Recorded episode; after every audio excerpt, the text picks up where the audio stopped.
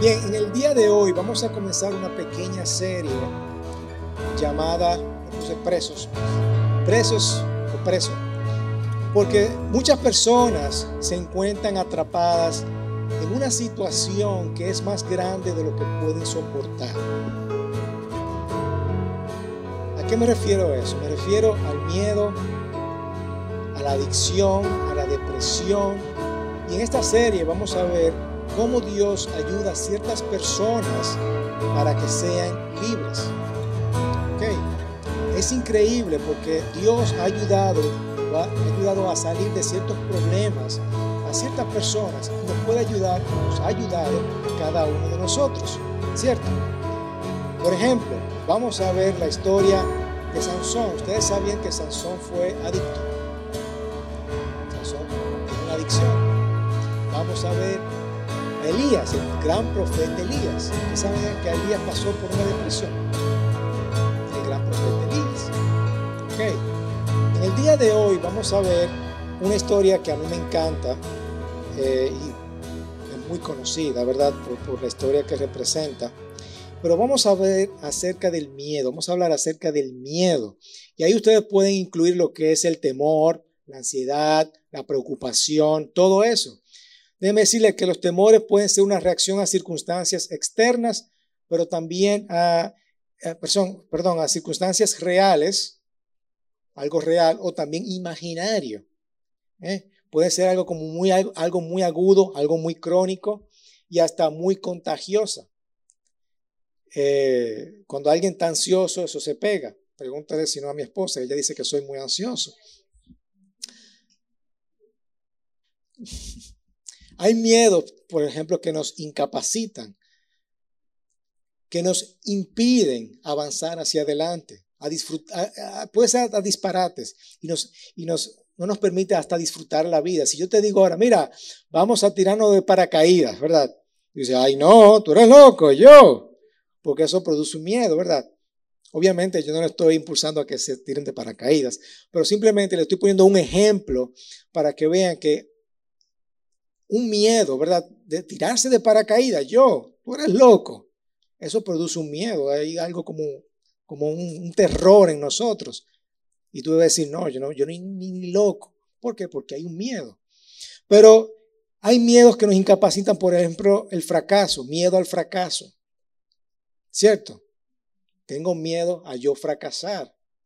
A yo, por eso yo no quiero tomar ningún tipo de riesgo, porque no quiero fracasar. Hay un miedo de yo estar solo.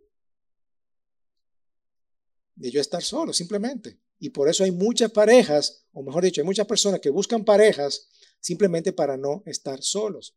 Y por eso tienen muchos problemas, porque se meten con la pareja equivocada. Ok, nos comprometemos con ciertas relaciones. Hay miedo simplemente porque dicen, óyeme, yo no soy suficiente, yo no sé si yo puedo lograr, lograrlo. Y por eso no me atrevo a hacer ciertas cosas y tengo temor a eso.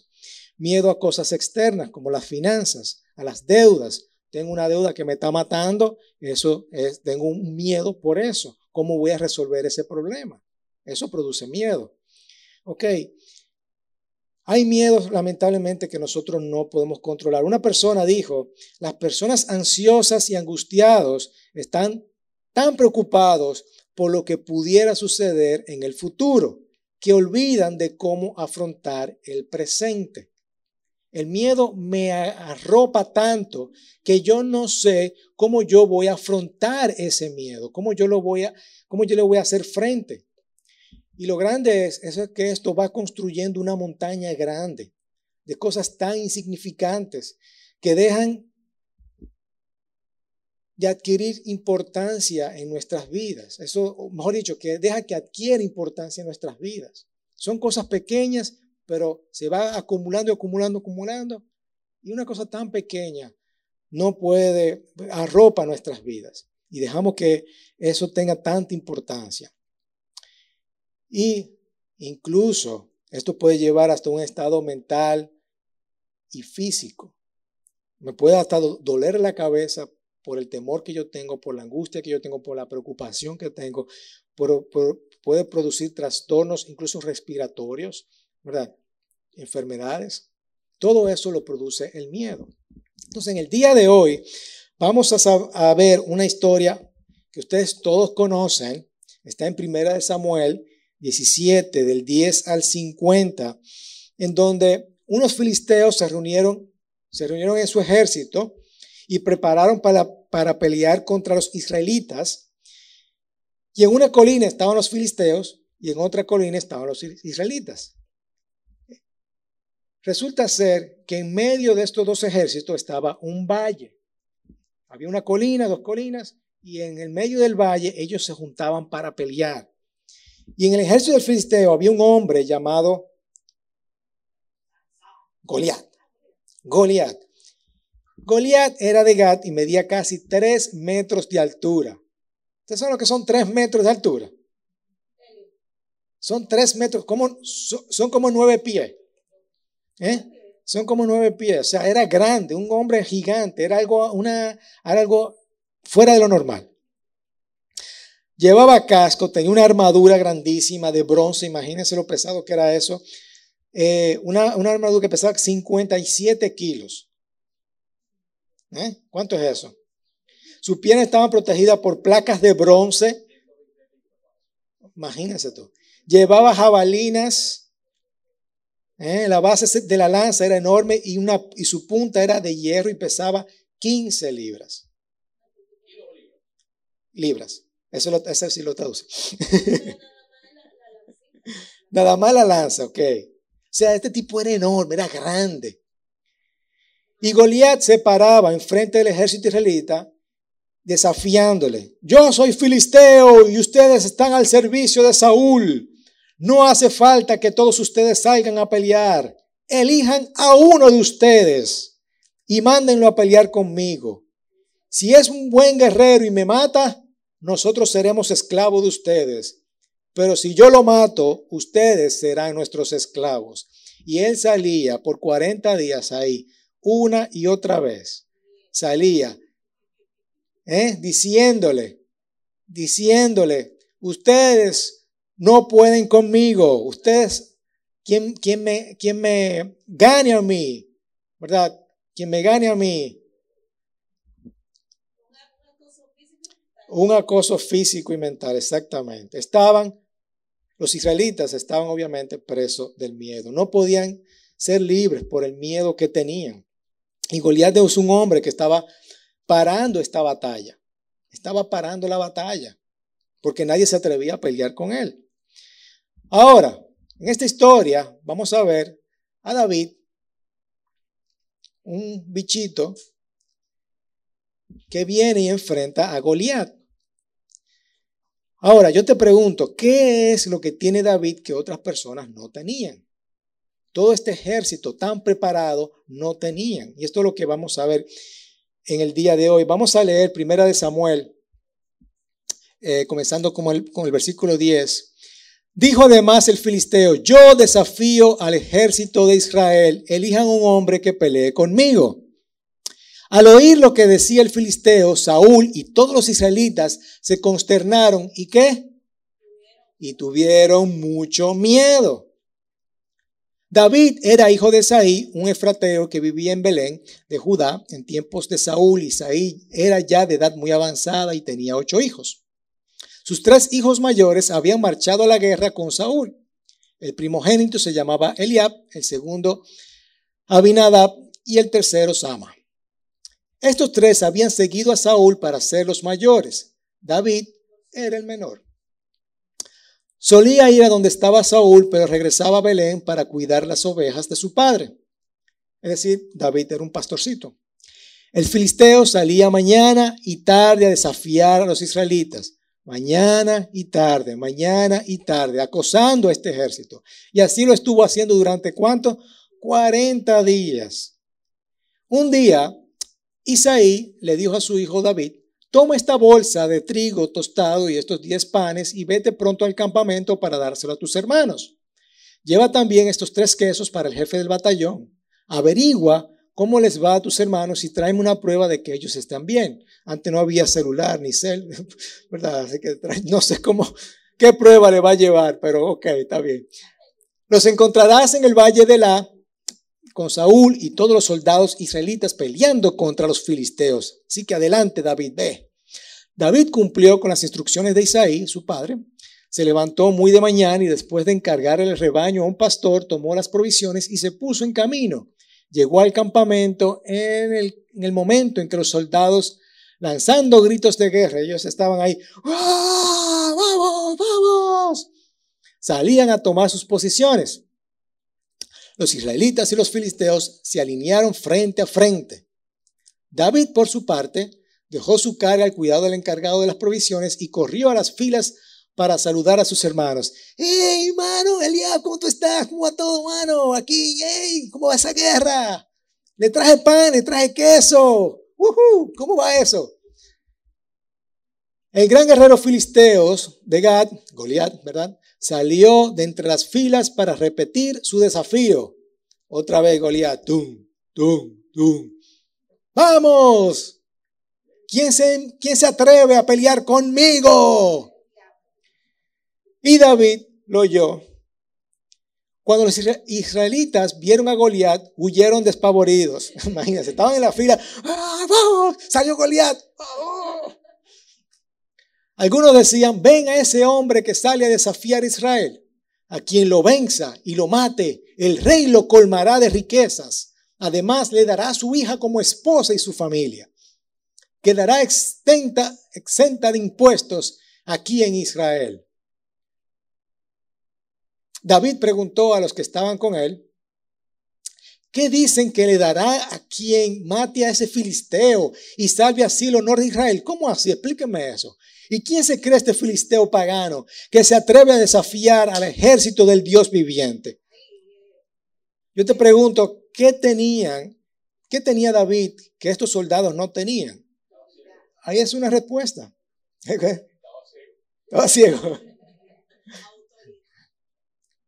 Al que lo mate, repitieron, se, le dará recompensa anunciada. Eliab, el hermano mayor de David, lo oyó hablar con los hombres y se puso furioso con él y le reclamó, ¿qué has venido a hacer aquí? ¿Con quién has dejado esas pocas ovejas en el desierto? Yo te conozco a David, eres un atrevido y un malintencionado. Seguro que has venido a ver la batalla. ¿Y ahora qué hice? El otro día, Liselot llamó a Daniel, a mi hijo. Daniel, y David, ¿y yo qué hice? ¿Verdad? Así mismo estaba David. ¿Y qué yo hice ahora? ¿Verdad? ¿Qué yo hice? Protestó David. Si apenas se ha abierto la boca, no he dicho nada. Apartándose de su hermano, les preguntó a otros, quienes le dijeron lo mismo. Algunos que oyeron lo que había dicho David, se lo contaron a Saúl y éste mandó a llamarlo. Entonces David le dijo a Saúl, nadie tiene por qué desanimarse a causa de este filisteo. Otra vez, con toda la autoridad que tiene y toda la fe. Yo mismo iré a pelear contra él. Lo miran de arriba abajo. ¿Cómo vas a pelear tú solo contra este filisteo? replicó Saúl. No eres más que un muchacho, mientras que él ha sido un guerrero toda la vida. Y no solamente un guerrero, un gigante, un enorme, un monstruo. David le respondió, a mí me toca cuidar el rebaño de mi padre. Cuando un león o un oso viene y se lleva una oveja del rebaño, yo lo persigo, lo golpeo hasta que suelte la presa. Y si ese animal me ataca, lo sigo golpeando hasta matarlo. Si este siervo de su majestad ha matado leones y osos, lo mismo puede hacer con este filisteo pagano, porque está desafiando otra vez al ejército del Dios viviente. El Señor me libró de las garras del león y del oso y también me librará del poder de ese filisteo. Anda, pues, dijo Saúl, y que el Señor te acompañe. Nosotros no. Luego Saúl vistió a David con un uniforme de campaña, le entregó también un casco de bronce y le puso una coraza. David se ciñó la espada sobre la armadura e intentó caminar, pero no pudo porque no, no estaba acostumbrado. No pudo andar con todo esto. Esto dijo, le dijo a Saúl, no estoy entrenado para ello, de modo que se quitó todo la armadura, tomó su bastón, fue al río, escogió cuatro piedras, cinco, perdón, piedras lisas y las metió en su bolsa de pastor. Luego, su onda en mano, se acercó al filisteo. Este, por su parte, también avanzaba hacia David detrás de su escudero. Le echó una mirada a David de arriba abajo, ¿verdad? Y al darse cuenta de que era apenas un muchacho trigueño y buen mozo, en otras palabras dice rubio, pero era buen parecido, ¿verdad? Yo, me imagino a David y, yo me lo pongo a pensar porque tú sabes que David tocaba el arpa, le tocaba el arpa a Saúl para que Saúl se calmara. Y yo me imagino a este muchacho, yo en mi mente, una ilustración de David, un muchacho como renacentista, así como con una arpita, con, una flaquita, ¿verdad? Con, con un pelito, con un pelito largo, así, bien. Y lo miró con desprecio, ¿verdad? ¿Soy acaso un perro para que vengas a atacarme con palos? Y maldiciendo, maldiciendo a David en nombre de sus dioses, ven acá, les voy a echar tu carne a las aves del cielo, a las fieras del campo. David le contestó, tú tienes contra mí, tú vienes contra mí con espada, lanza y jabalina, pero yo vengo otra vez yo, otra vez, yo vengo a ti en el nombre del Señor Todopoderoso, el Dios de los ejércitos de Israel, a los que has desafiado. Hoy mismo el Señor te entregará en mis manos y yo te mataré y te cortaré la cabeza. Hoy mismo echaré los, cadáveres del ejército filisteo a las aves del cielo y a las fieras del campo. Y todo el mundo sabrá que hay un Dios en Israel. Óyeme, eso me pone los pelos de punta, ¿eh? ¿Verdad que sí? Todos los que están aquí reconocerán que el Señor salva sin necesidad de espada ni lanza. La batalla es de quién? Es del Señor. Y los entregará a ustedes en nuestras manos. En cuanto al filisteo avanzó para acercarse a David, se, incomodó, ¿verdad? Fue haciendo David, ¡oh! y enfrentarse con él, también Oye, esto me encanta a mí. También este corrió rápidamente hacia la línea de batalla para hacerle frente. Es decir, David no se quedó ahí. No salió huyendo. Fue a enfrentarse. Salió al filisteo. Con la piedra incrustada entre ceja y ceja, el filisteo cayó de bruces al suelo.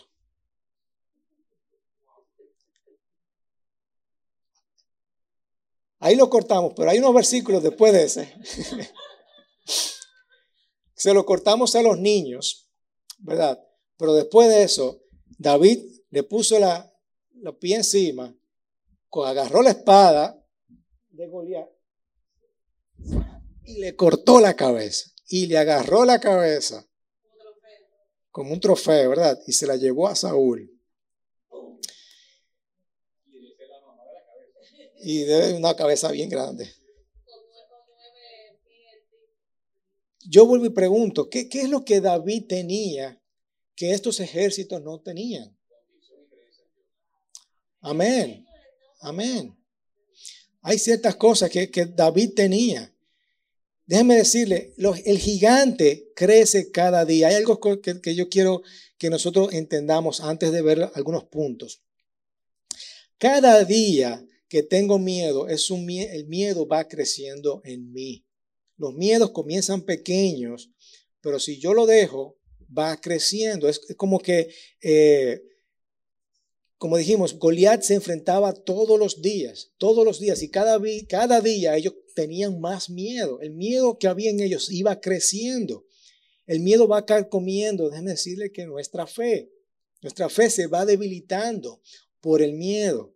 Nosotros hemos tenido eh, experiencia y hemos tenido situaciones en donde nosotros eh, comenzamos un proyecto o hacemos algo y decimos, sí, tenemos fe, el Señor va a proveer, el Señor está con nosotros.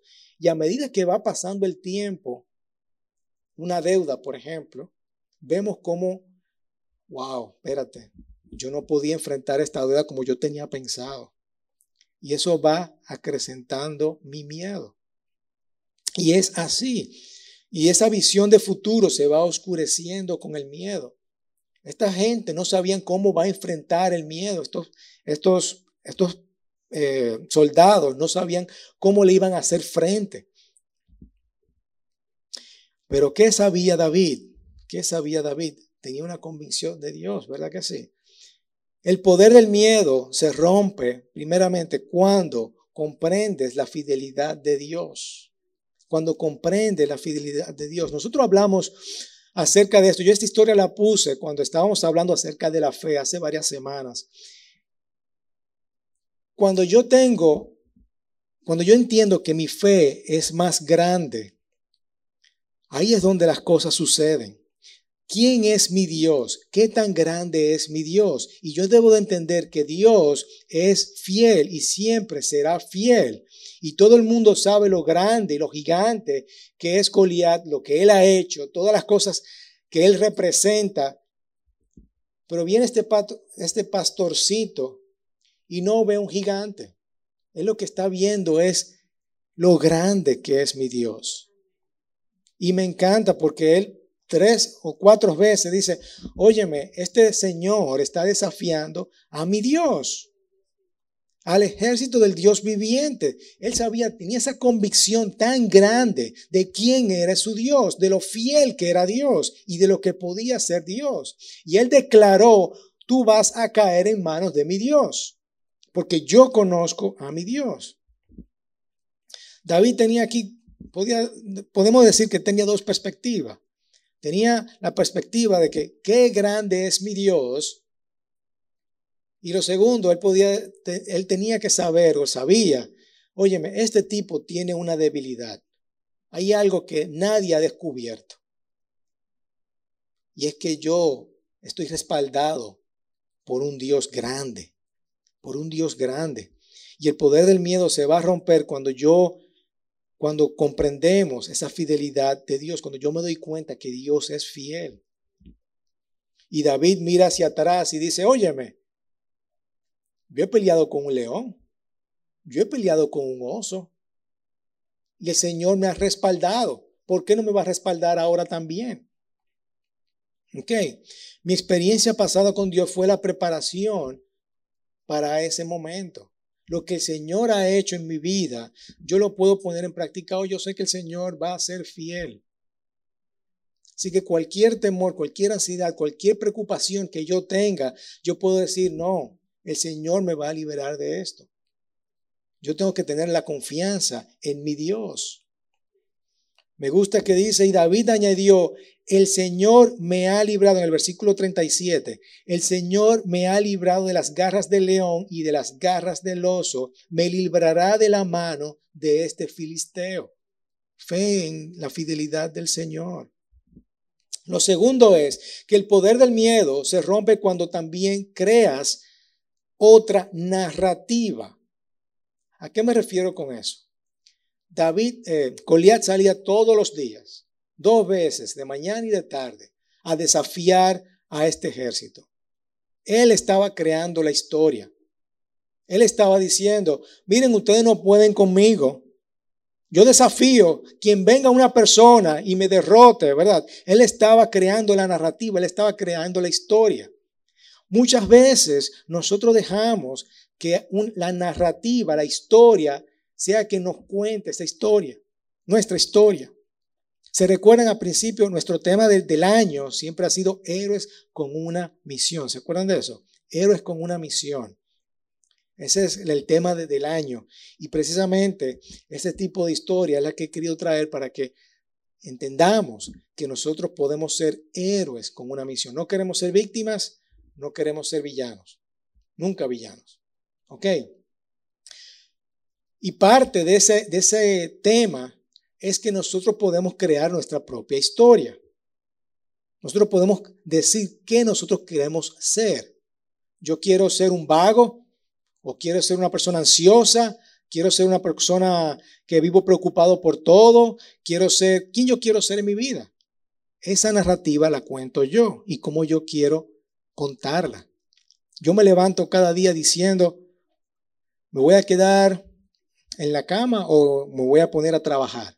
voy a ser exitoso, voy a, ponerme las pilas, voy a orar al Señor, voy a poner mi devocional al Señor. Yo cuento cómo yo quiero pasar mi día. Esa es una narrativa que yo cuento para el día de hoy, para, para cada día. Las circunstancias cuentan esa narrativa en nuestras vidas, si lo dejamos. Se pinchó la goma del carro. Yo voy a dejar que eso, esa narrativa, cuente la historia de cómo yo voy a pasar el día. Triste o, eh, malhumorado, quejándome. O yo voy a contar mi propia narrativa. Voy a arreglar esa, esa, esa, eso y no voy a dejar que eso me afecte. O una persona que te arruine la vida. Que, que sí. Versículo 8 y 9 dice, Goliat se paró y gritó a las filas de Israel, ¿para qué han salido a ponerse en orden de batalla? ¿Acaso yo soy un filisteo y ustedes siervos de Saúl? Escojan a un hombre y vengan contra mí. Él es que estaba contando esa narrativa, esa narrativa. Y lo grande es que muchas veces cometemos el error y decimos, mira, tú tienes razón, tú tienes razón, voy a dejar que eso agobie mi vida. Y todo el mundo se cree el cuento de Goliat. Y David escucha todo lo que los demás están escuchando, porque es lo mismo, ¿verdad? Él está ahí hablando con el ejército. Ay, mira, te traje queso, te traje pan, ¿y cómo va todo? ¿Cómo va la batalla? Y por ahí escucha a Goliat. Y, ustedes se van, y ustedes se están dejando amedrentar de este tipo. Se están dejando que ese tipo le hable así a nosotros que somos hijos de Dios. ¿Cómo así? Y le dijo, oye, estas batallas se gana con el Señor. ¿Cuántas veces hemos escuchado, tú eres débil, tú no puedes? ¿Por qué tú no puedes ser como tu papá? ¿O tú no puedes ser como tu mamá? O como tu hermano. Mira a tu hermano, mira el éxito que ha tenido tu hermano y tú, mira dónde tú estás. Eso es una narrativa que nos cuentan, ¿verdad que sí? Nosotros no podemos aceptar esa narrativa en nuestras vidas. Tenemos que tener una narrativa diferente para nuestras vidas. ¿Qué es lo que dice Dios para cada uno de nosotros? Un hábito que yo tengo es a veces, no siempre, es leer ciertas eh, declaraciones de fe para mi vida. Yo soy hijo de Dios, yo soy amado, Okay, yo lo leo todos los días. Yo soy amado, yo soy hijo de Dios, eh, todo lo puedo en Cristo que me fortalece. Yo soy un buen padre, soy un buen esposo. Todas estas declaraciones, yo estoy contando mi narrativa, no lo que dice el mundo, no lo que dicen mis pensamientos, ¿verdad? O mis tentaciones. Amén. Tercero, el poder del miedo se rompe cuando captas tu verdadera identidad. Es decir, lo que creo de mí mismo y lo que creo sobre Dios va a determinar mi libertad del miedo.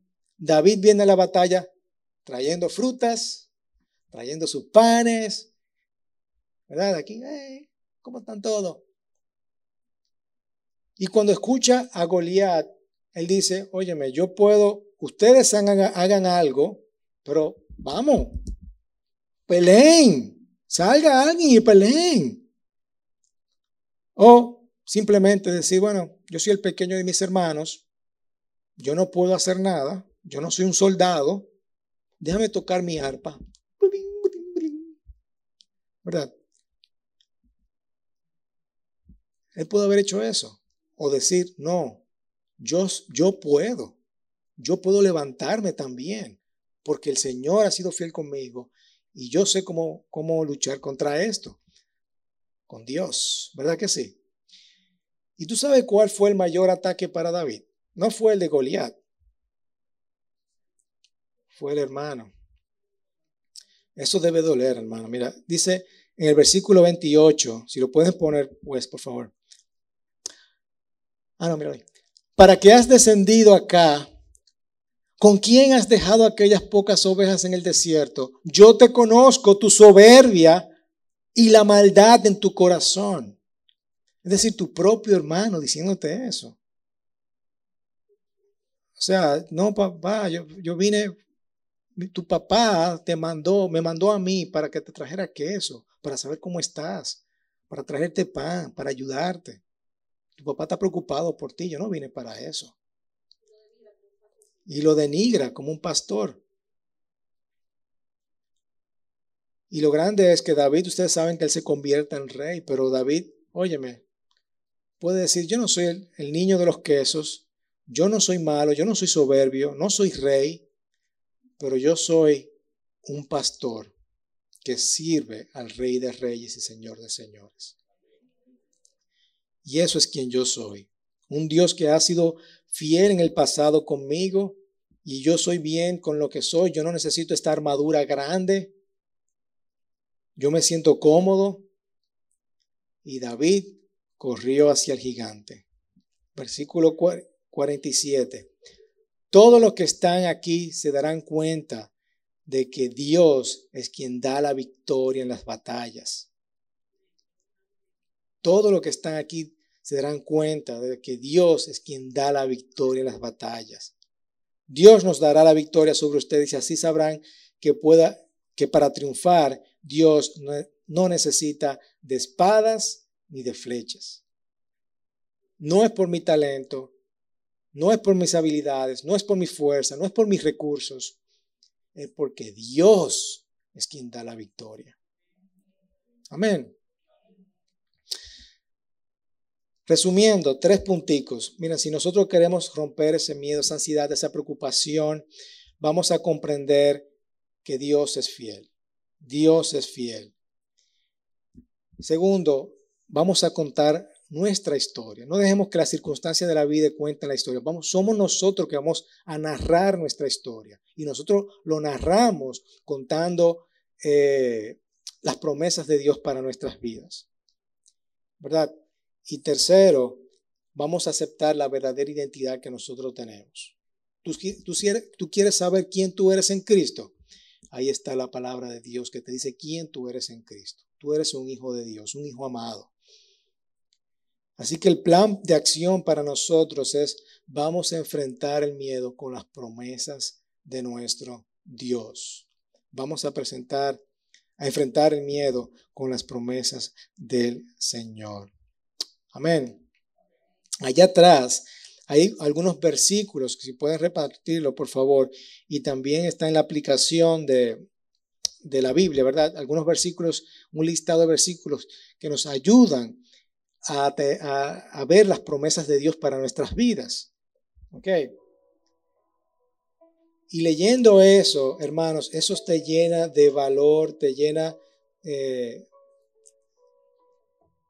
te llena de valor, te, aleja de todo lo que es el miedo, la ansiedad, la preocupación. Dios te ha prometido, dice, el carácter de ustedes sin avaricia, contentos con lo que tienen, porque Él mismo ha dicho, nunca te dejaré ni te desampararé. El Señor nunca nos va a dejar.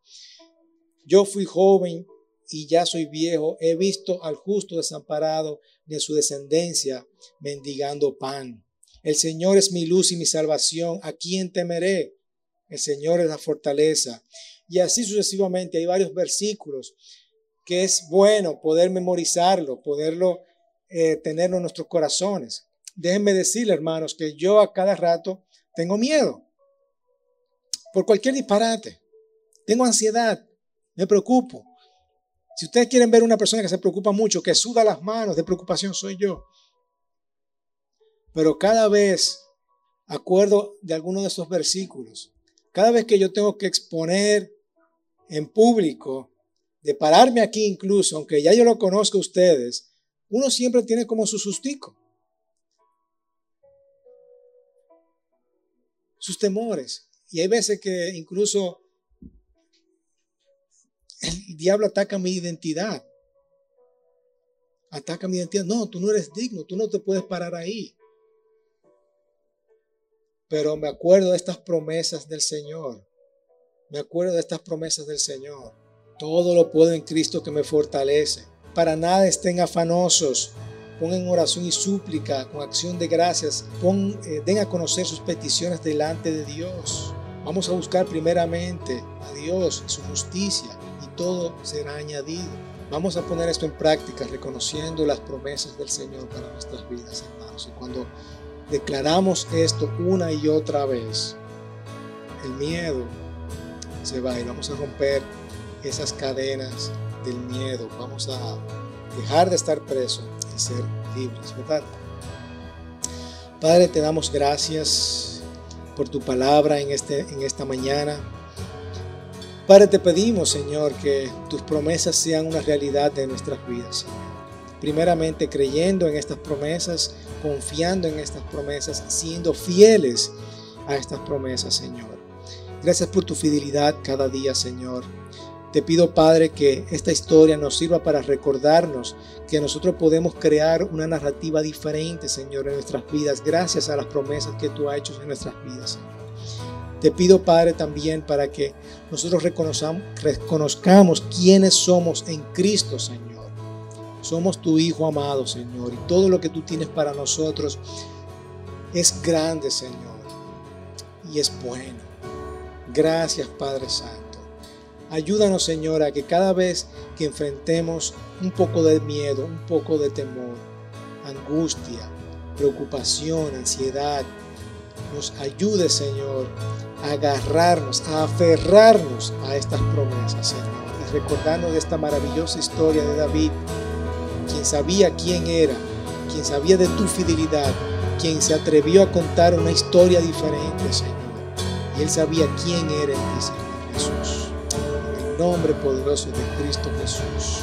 Amén, amén y amén.